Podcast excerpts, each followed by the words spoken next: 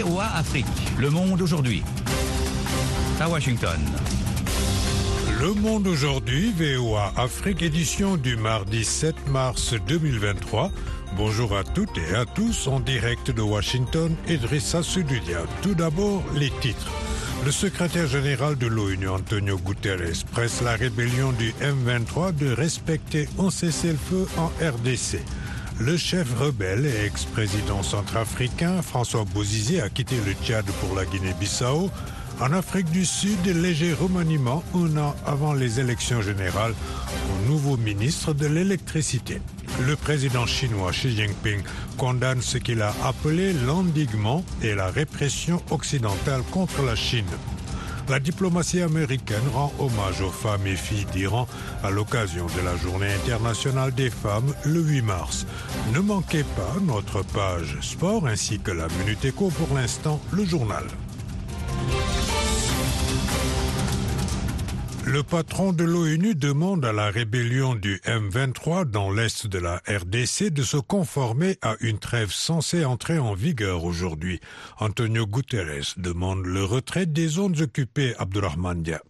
Le secrétaire général exhorte le M23 à respecter le cessez-le-feu afin de créer les conditions nécessaires à son retrait total et effectif de toutes les zones occupées dans l'est de la République démocratique du Congo, conformément aux décisions du mini-sommet de Luanda tenu le 23 novembre. Le porte-parole d'Antonio Guterres l'a dit hier en conférence de presse. Stéphane Dujarric réitère que son patron condamne toute violence contre les civils et renouvelle son appel à tous les groupes armés congolais et étrangers à déposer les armes et à désarmer sans condition. Sous l'égide de l'Union africaine et du président de l'Angola, Joao Lorenzo, les pays de la communauté est-africaine ont lancé un appel le 17 février à Addis Abeba à un retrait de tous les groupes armés de l'Est de la RDC avant le 30 mars.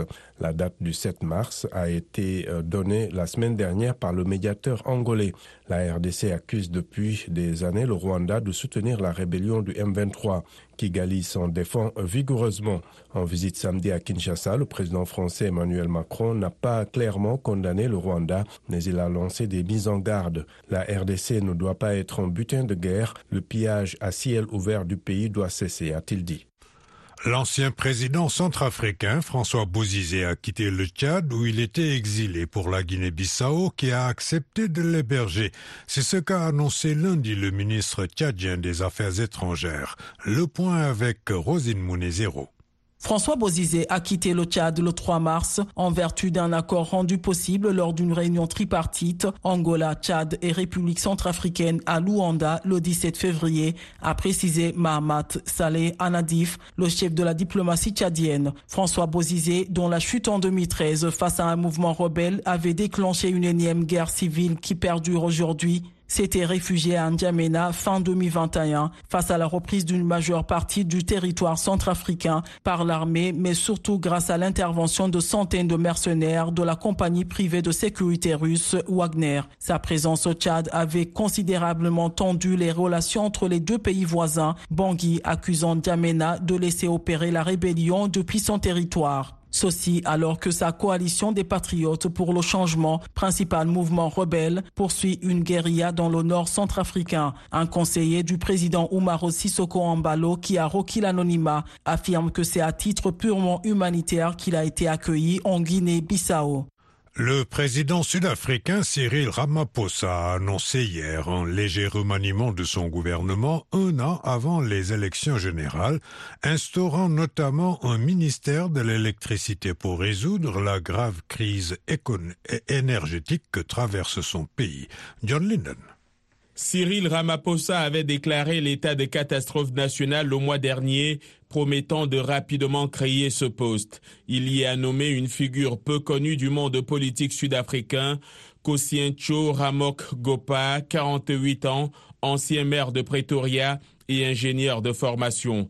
La tâche principale du nouveau ministre sera de réduire de manière significative la gravité et la fréquence des délestages de toute urgence, a déclaré Ramaphosa lors d'une allocution télévisée dans la soirée. Ce nouveau ministre, à vocation transitoire, devra ainsi s'attaquer à la tâche la plus urgente du gouvernement actuellement, a-t-il souligné. Depuis des mois, les coupures programmées de courant plombent jusqu'à 12 heures par jour le quotidien des 60 millions de Sud-Africains et l'économie la plus industrialisée du continent. Le cyclone tropical Freddy a tué deux enfants et deux femmes en revenant balayer Madagascar où il avait déjà fait sept morts fin février, ont indiqué lundi les autorités. Une trajectoire en boucle très rare selon les météorologistes. Le cyclone, selon les prévisions, devrait aussi revenir balayer le Mozambique cette semaine. VOA Afrique à Washington, vous êtes à l'écoute du monde aujourd'hui. Le président chinois Xi Jinping a condamné lors d'une session parlementaire à Pékin ce qu'il a appelé l'endiguement, l'encerclement et la répression de son pays par les Occidentaux et notamment par les États-Unis, ce qui a enterré, ce qui a entraîné des défis sans précédent pour le développement de notre pays, a-t-il dit selon un compte-rendu de l'agence de presse Chine Nouvelle publié lundi soir.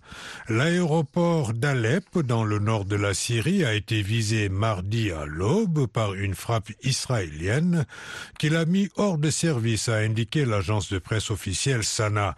Elle a fait état de dégâts matériels sans évoquer de victimes humaines.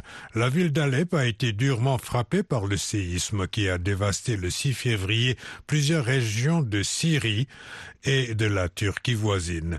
Il n'est plus possible d'accueillir d'avions d'aide tant que les dégâts ne seront pas répétés, euh, réparés, selon Suleiman Khalil, un responsable au ministère des Transports syrien, qui dit que plus de 80 avions d'aide humanitaire ont atterri à cet aéroport au cours du mois dernier.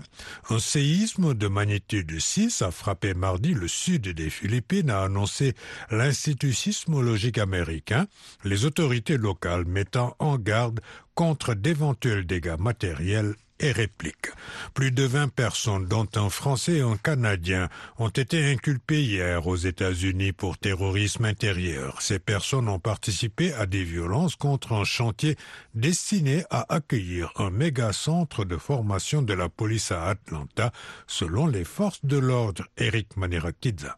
Dimanche soir, un groupe d'agitateurs violents a utilisé le prétexte d'une manifestation pacifique pour mener une attaque coordonnée contre des équipements de construction et des policiers, a déclaré dans un communiqué la police d'Atlanta dans le sud des États-Unis. Après avoir participé à un festival dans les environs, ils se sont habillés en noir, sont entrés dans le chantier et ont commencé à jeter des pierres, des briques, des cocktails Molotov et des feux d'artifice sur les agents de police, a ajouté la police.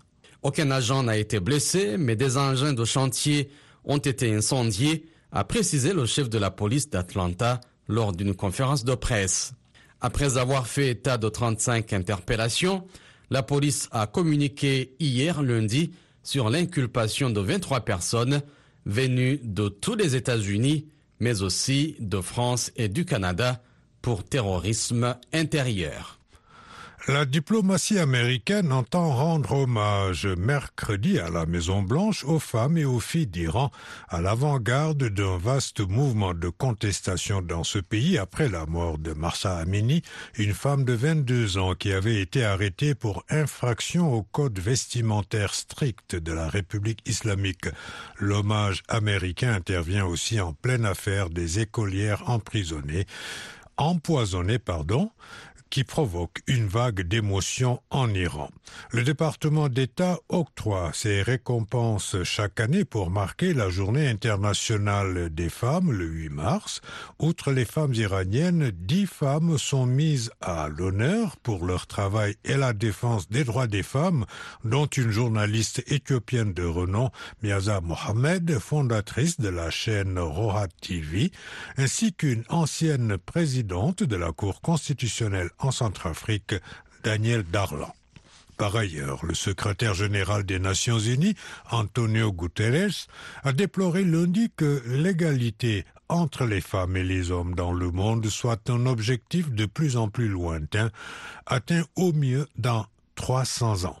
L'égalité entre les sexes s'éloigne de plus en plus au rythme actuel. L'organisation ONU Femmes la fixe à plus à dans 300 ans a dénoncé M. Guterres dans un discours à l'ouverture de deux semaines de débat à New York de la Commission de la condition de la femme et à la veille de la Journée internationale des femmes du 8 mars. En Ukraine, le président ukrainien Volodymyr Zelensky a ordonné lundi à son armée de renforcer la défense de la ville de Bakhmut, épicentre des combats dans l'est du pays, et réfutant les spéculations sur un retrait face aux troupes russes qui tentent depuis des mois d'encercler cette ville symbole. En France, manifestations, grèves reconductibles, rond-point occupés, Spectacle annulé, les syndicats vont essayer de mettre le pays à l'arrêt ce mardi, à quelques jours d'une probable adoption par le Parlement d'une réforme des retraites controversées. La Minute Alexandrine Ologno. La Banque mondiale va suspendre jusqu'à nouvel ordre son cadre de partenariat avec la Tunisie. Mesure prise après les attaques visant les migrants dans le pays à la suite d'un discours du président tunisien Kaïs Saed fin février dénonçant des hordes de migrants clandestins. La sécurité et l'inclusion des migrants et minorités font partie des valeurs centrales d'inclusion, de respect et d'antiracisme de la Banque mondiale, précise un courrier adressé à ses équipes par le président de l'institution.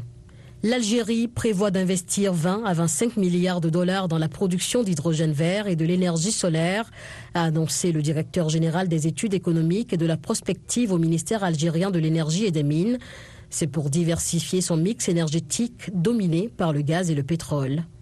Le président de la future conférence de l'ONU sur le climat, la COP28, prévue en novembre et décembre à Dubaï, a exhorté hier lundi l'industrie pétrolière et gazière à prendre les devants en matière de transition climatique. L'industrie pétrolière et gazière a été taxée de retarder la transition climatique et énergétique en œuvrant à la préservation de l'extraction et de la distribution des énergies fossiles. Merci Alexandrine. Les sports à présent avec Eric Manirakidza. Eric, bonjour. Bonjour Idrissa.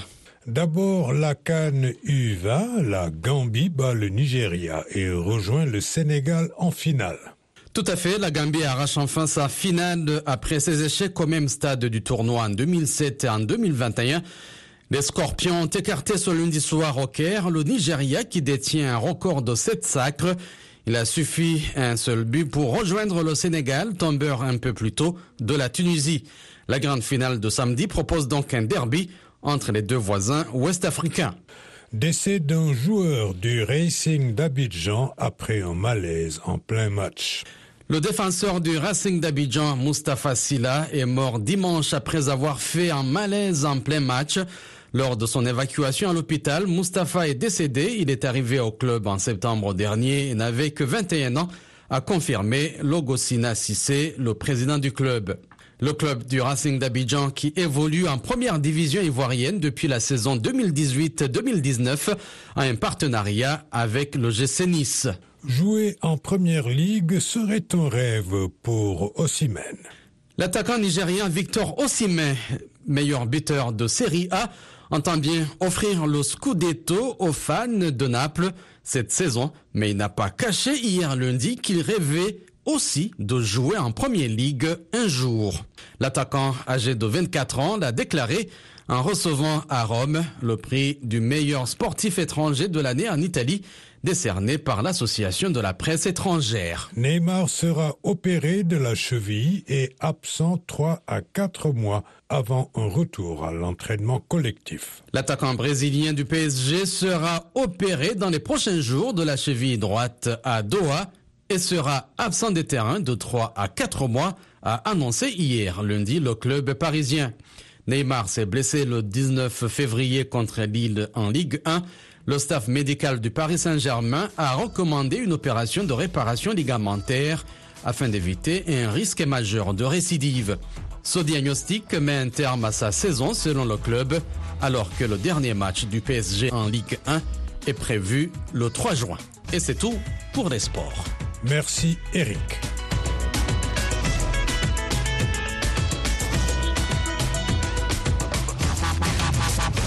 Le monde aujourd'hui, VOA Afrique. De nouveau avec vous, Idrissa Sedoudia, nous passons maintenant à nos dossiers du jour. En Mauritanie, la traque se poursuit pour quatre terroristes qui se sont évadés dimanche d'une prison haute sécurité. Cette évasion de l'une des prisons les plus sécurisées du pays fait débat. Notre correspondant sur place a rencontré l'analyste politique Isselmou Oud Salih qui dresse le profil des fugitifs. De Nouakchott, Mohamed Diop. L'évasion de quatre détenus terroristes de la plus grande prison de la capitale mauritanienne, appelée prison centrale de Nouakchott, ne s'agit pas forcément d'une faille sécuritaire, selon l'analyste politique mauritanien. Parce que euh, dans les prisons de haute sécurité partout dans le monde, que ce soit aux États-Unis ou en France ou en Afrique ou dans le monde arabe, il y a, souvent des détenus qui parviennent à s'évader. Donc euh, l'essentiel, c'est le dispositif qui sera mis en place après pour les ramener dans leur cellule. Je crois que la machine est en branle depuis hier soir et l'arrestation des terroristes évadés est une question de, de jour ou si sinon une question d'heure. En tout cas, parmi les quatre évadés, deux sont des terroristes expérimentés qui maîtrisent bien le terrain malien, nous dit l'analyste. Parmi les aînés, les, deux terroristes qui sont nés les années 84, il y a Mohamed Oulishbif qui me paraît euh, particulièrement dangereux parce que il a du sur les mains. Il a participé à deux attaques qui ont ciblé des euh, unités de l'armée mauritanienne, à Kalaouia en 2007 et à Tourine en 2008. Et, il était aussi impliqué dans pas mal d'opérations qui ciblaient euh, la, quiétude et la sécurité en Mauritanie. Il y a Salek Cheikh aussi qui, qui n'est pas du tout euh, en agneau. Euh, voilà, donc il a lui l'expérience d'Italien au nord du Mali et il était parmi le groupe qui devrait mener des attentats aux véhicules piégés contre l'ambassade de France en Mauritanie et le ministère mauritanien de la Défense en février 2011. Les deux autres plus jeunes, car nés dans les années 90, ont tenté de rejoindre des groupes terroristes au Sahel, rappelle Isselmou. Après cette évasion, peut-on craindre que les terroristes replacent la Mauritanie dans leur ligne de mire après avoir longtemps épargné le pays? Dans sa réponse, Isselmou Ould Salihi se veut rassurant. Les terroristes continuent à nous épargner. Ils continuent à nous épargner parce que la donne a changé, parce que justement, euh, euh, depuis euh, les années, spécialement depuis les années 2011, la donne a changé. L'armée mauritanienne a sous l'impulsion du, président Kazouani, à l'époque chef d'état-major général des armées, avait changé radicalement de stratégie, et de vision et de moyens et d'équipement. Et la peur avait changé de camp. Donc voilà, donc le pays et les frontières sont devenues plus sécurisées, plus contrôlées. Depuis que la traque a été lancée, seul le véhicule des fugitifs a été retrouvé en banlieue est de Nouakchott. Ils étaient contraints de l'abandonner pour crevaison de pneus. Mohamed Diop pour VO Afrique, Nouakchott. Abdurrahman Dia avec vous. Dans Washington Forum cette semaine, les femmes à l'assaut du monde digital et le combat pour un monde technologique inclusif. Cette année, la Journée mondiale de la femme braque ses projecteurs sur un écart persistant en matière d'accès au numérique qui empêche les femmes d'exploiter pleinement le potentiel des technologies. Comment garantir un meilleur accès au numérique pour aider à l'autonomisation des femmes? Comment le digital peut-il aider les femmes dans l'entrepreneuriat?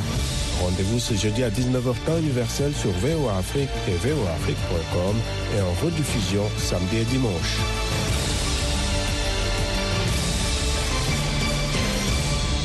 Au Gabon, Jean Egué Nong annonce son retour au sein du parti au pouvoir, le PDG.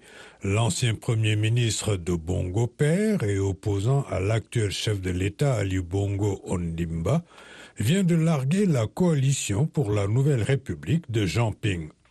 Jean Egué a fait une déclaration publique le week-end dernier à Libreville une sortie publique sur fond de regrets relatifs à son combat pour l'alternance au pouvoir. Les réactions à Libreville avec notre correspondant Ismaël Obiangze. Après 14 ans de bataille presque frontale contre le régime de Libreville, Jean Hirondon évoque une expérience loin d'être positive dans les rangs de l'opposition.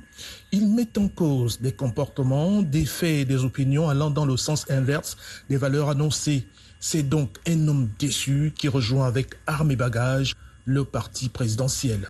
Reprendons la liberté, solennellement, de réintégrer librement la maison du Père, le parti du président fondateur, c'est-à-dire le Parti démocratique gabonais. Pour certains Gabonais, l'ancien proche de Jean Ping a fait le choix de raison en abandonnant l'opposition en plein vol. Et comme on le dit, la politique, c'est pas figé. La politique est dynamique. Il faut lire le contexte, les circonstances. Et je pense que Jean Yéguindon, euh, de fort de son expérience, a compris qu'il avait quelque chose à donner. Mais pour d'autres, le retour de Jean Hirondon au sein du Parti démocratique gabonais, comme tant d'autres avant lui, questionne la morale politique. Au regard de cette instabilité des acteurs qui changent de camp au gré de circonstances, donc une forme d'opportunisme non assumé, euh, il y a de raisons de s'inquiéter par rapport euh, au modèle de vertu, aux valeurs et au patrimoine politique que nous, nous sommes censés transmettre euh, dans notre société. L'opposition au Gabon, ce ne sont pas les leaders politiques, mais c'est le peuple, le peuple qui en a marre et qui exige aujourd'hui que l'alternance ait lieu, aussi bien la présidence de la République qu'au Parlement. Donc euh, nous invitons nos compatriotes à rester euh, concentrés, à rester euh, positifs, parce que au-delà des leaders, l'opposition, ce sont les populations gabonaises qui veulent mettre fin au régime Bongo PDG. Appelez-moi désormais camarade, une boutade que Jean Hirondon lance à ses détracteurs. À 70 ans, le dernier Premier ministre de Bongo Père se redéfinit comme un soutien indéfectible de la politique du PDG au pouvoir dans son fief politique du deuxième arrondissement de Libreville. Libreville, Ismaël Obianzé pour VOA Afrique. La Voix de l'Amérique au Gabon sur Ogoué FM à Libreville.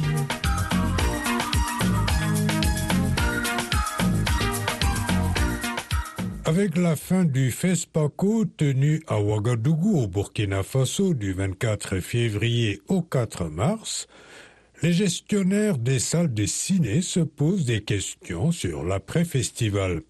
Les salles de ciné refusent du monde durant la semaine dédiée au cinéma africain, mais les cinéphiles se font désirer après. C'est le constat fait par nos envoyés spéciaux à Ouagadougou, Yakuba Ouedraogo et Thierry Kaoré. Si l'engouement autour des salles de ciné augmente pendant la période du FESPACO, les responsables de ces espaces de projection en sont conscients. L'après-FESPACO les ramène dans leur réalité. Aminata Diallo Glaise, alias Kadi Jolie, est une cinéaste, actrice et productrice burkinabé. Elle est la responsable de la salle de ciné Canal Olympia Idrissa Ouedraogo, située dans un quartier populaire de Ouagadougou. C'est clair que pendant le festival, quand même, il y a un engouement. Un engouement, les gens viennent beaucoup plus, ne serait-ce que les festivaliers étrangers qui sont là. Donc, ça crée beaucoup plus de mouvements que les jours habituels. Ce même constat est fait par Rodrigue Kabolé, président de l'Association professionnelle des exploitants de salles de cinéma et coordonnateur du groupe Nerwaya. Il estime que cette baisse de la fréquentation des salles de ciné s'est aggravée avec le Covid, puis les coups d'État qui se sont enchaînés. Selon M. Kaboré, les deuils nationaux déclarés suite à certaines attaques djihadistes meurtrières ont aussi affecté le secteur. Et généralement, vous savez que quand on déclare les deuils, nous sommes les premiers touchés parce que généralement c'est du jeudi ou dimanche et ce sont nos périodes, euh, on va dire, euh, haute saison pour nous. Donc du coup, ça fait que, euh, évidemment, que ça a joué énormément sur nos salles de cinéma. On était obligé, soit on ferme les salles, soit on diminue le personnel. Voilà, on est obligé de mettre certains personnels, euh, je m'excuse, en chômage technique. Autre chose qui réduit la fréquentation des salles de cinéma, le streaming qui permet aux fans de films d'avoir tout sur leurs appareils portatifs. Sama Christophe est un jeune étudiant. En tout cas, je n'ai pas l'habitude d'aller au cinéma, mais bon, dû à mon, mon temps et également euh, vu que je suis tout le temps occupé. Donc je n'ai pas eu le temps. Et puis mon, le coin du cinéma aussi est tellement loin de mon, de mon quartier. Je suis mes films au niveau de, à la télévision et souvent dans, mes dans le téléphone. Voilà, sur les différents sites, Netflix et autres. Rodrigue Kabore, coordonnateur du groupe Neroya. Vous savez, on cherche un justificatif facile en disant oh non mais tout le monde a la télé maintenant tout le monde regarde ça à la maison. Oh mais les, les salles peuvent pas marcher. Ça n'a rien à voir. Le Burkina je connais pas pour les autres pays mais pour le Burkina Faso aller au cinéma est une sortie. C'est avant tout une sortie. Monsieur et madame et les enfants partent font une sortie aller au cinéma. À ce temps de crise sécuritaire au Burkina Faso regarder un film dans son salon est sécurisant mais n'offre pas le même confort renchérit Aminata Diallo Glaise elle ajoute que même si la fréquentation des salles de projection a baissé, les amoureux du 7e art continuent d'aller au ciné. Thierry Kaore, Yakuba Wedraogo, VOA Afrique, Ouagadougou. Écoutez VOA Afrique désormais partout en Afrique. Retrouvez toutes vos émissions préférées sous la chaîne 555 de Canal+, dans tous les pays francophones. Vous pouvez également nous suivre dans une trentaine d'autres pays africains, du Nigeria au Zimbabwe, en passant par le Ghana, le Kenya, la Tanzanie et la Zambie.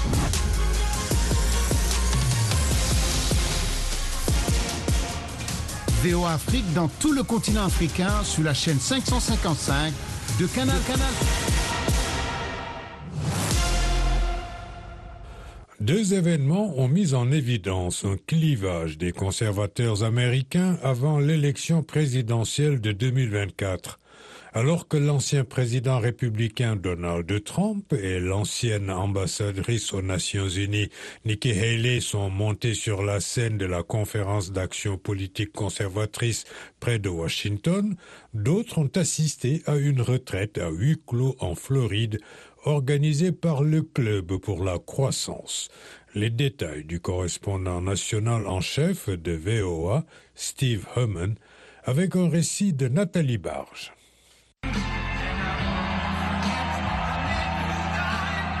L'ancien président Donald Trump est revenu sur un terrain familier samedi soir dans la salle de bal du rassemblement annuel de la conférence d'action politique conservatrice. Lors d'un scrutin non officiel, les participants lui ont accordé 62% des voix pour la primaire du Parti républicain de l'année prochaine. L'ancien président Donald Trump. In 2016, I declared en 2016, j'ai déclaré ⁇ Je suis votre voix ⁇ Aujourd'hui, j'ajoute ⁇ Je suis votre guerrier, je suis votre justicier, et pour ceux qui ont été lésés et trahis, je suis votre châtiment, je suis votre rétribution. Le seul challenger important est déclaré de Donald Trump. Jusqu'ici est l'ancienne ambassadrice américaine aux Nations Unies, Nikki Haley, qui avait été nommé à ce poste par l'ancien président lui-même. Je suis ici pour demander votre vote. Mais je veux aussi quelque chose de plus. Je veux que nous inspirions à nouveau notre pays. Mike Pompeo, l'un des secrétaires d'État de Donald Trump, s'est également adressé à la conférence. Il a lancé une pique subtile en direction de son ancien patron. Nous avons besoin d'un parti, un parti conservateur, que nous pouvons être fiers d'appeler à nouveau notre maison, enraciné dans nos idées fondatrices, dirigé par des personnes de caractère authentique, de compétences et d'engagement vers la mission qui vous a tous amenés ici aujourd'hui. La républicaine Nikki Haley a également pris la parole lors de l'événement organisé à huis clos en Floride par le Club pour la croissance, axé sur les impôts et l'économie.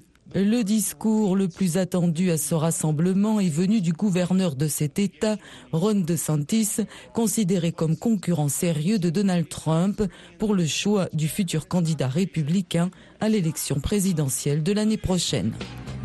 Voilà, c'est tout pour cette édition matinale du Monde. Aujourd'hui, VOA Afrique. Merci de l'avoir suivi au micro Idrissa Sedoudia, à la mise en nom de Fatouma Kalala Alimassi, À la console Kelvin Fowler. Rendez-vous sur notre site internet voaafrique.com et nos pages Facebook, Twitter et Instagram pour un suivi de l'actualité 24 heures sur 24. Bonne journée à l'écoute de VOA Afrique.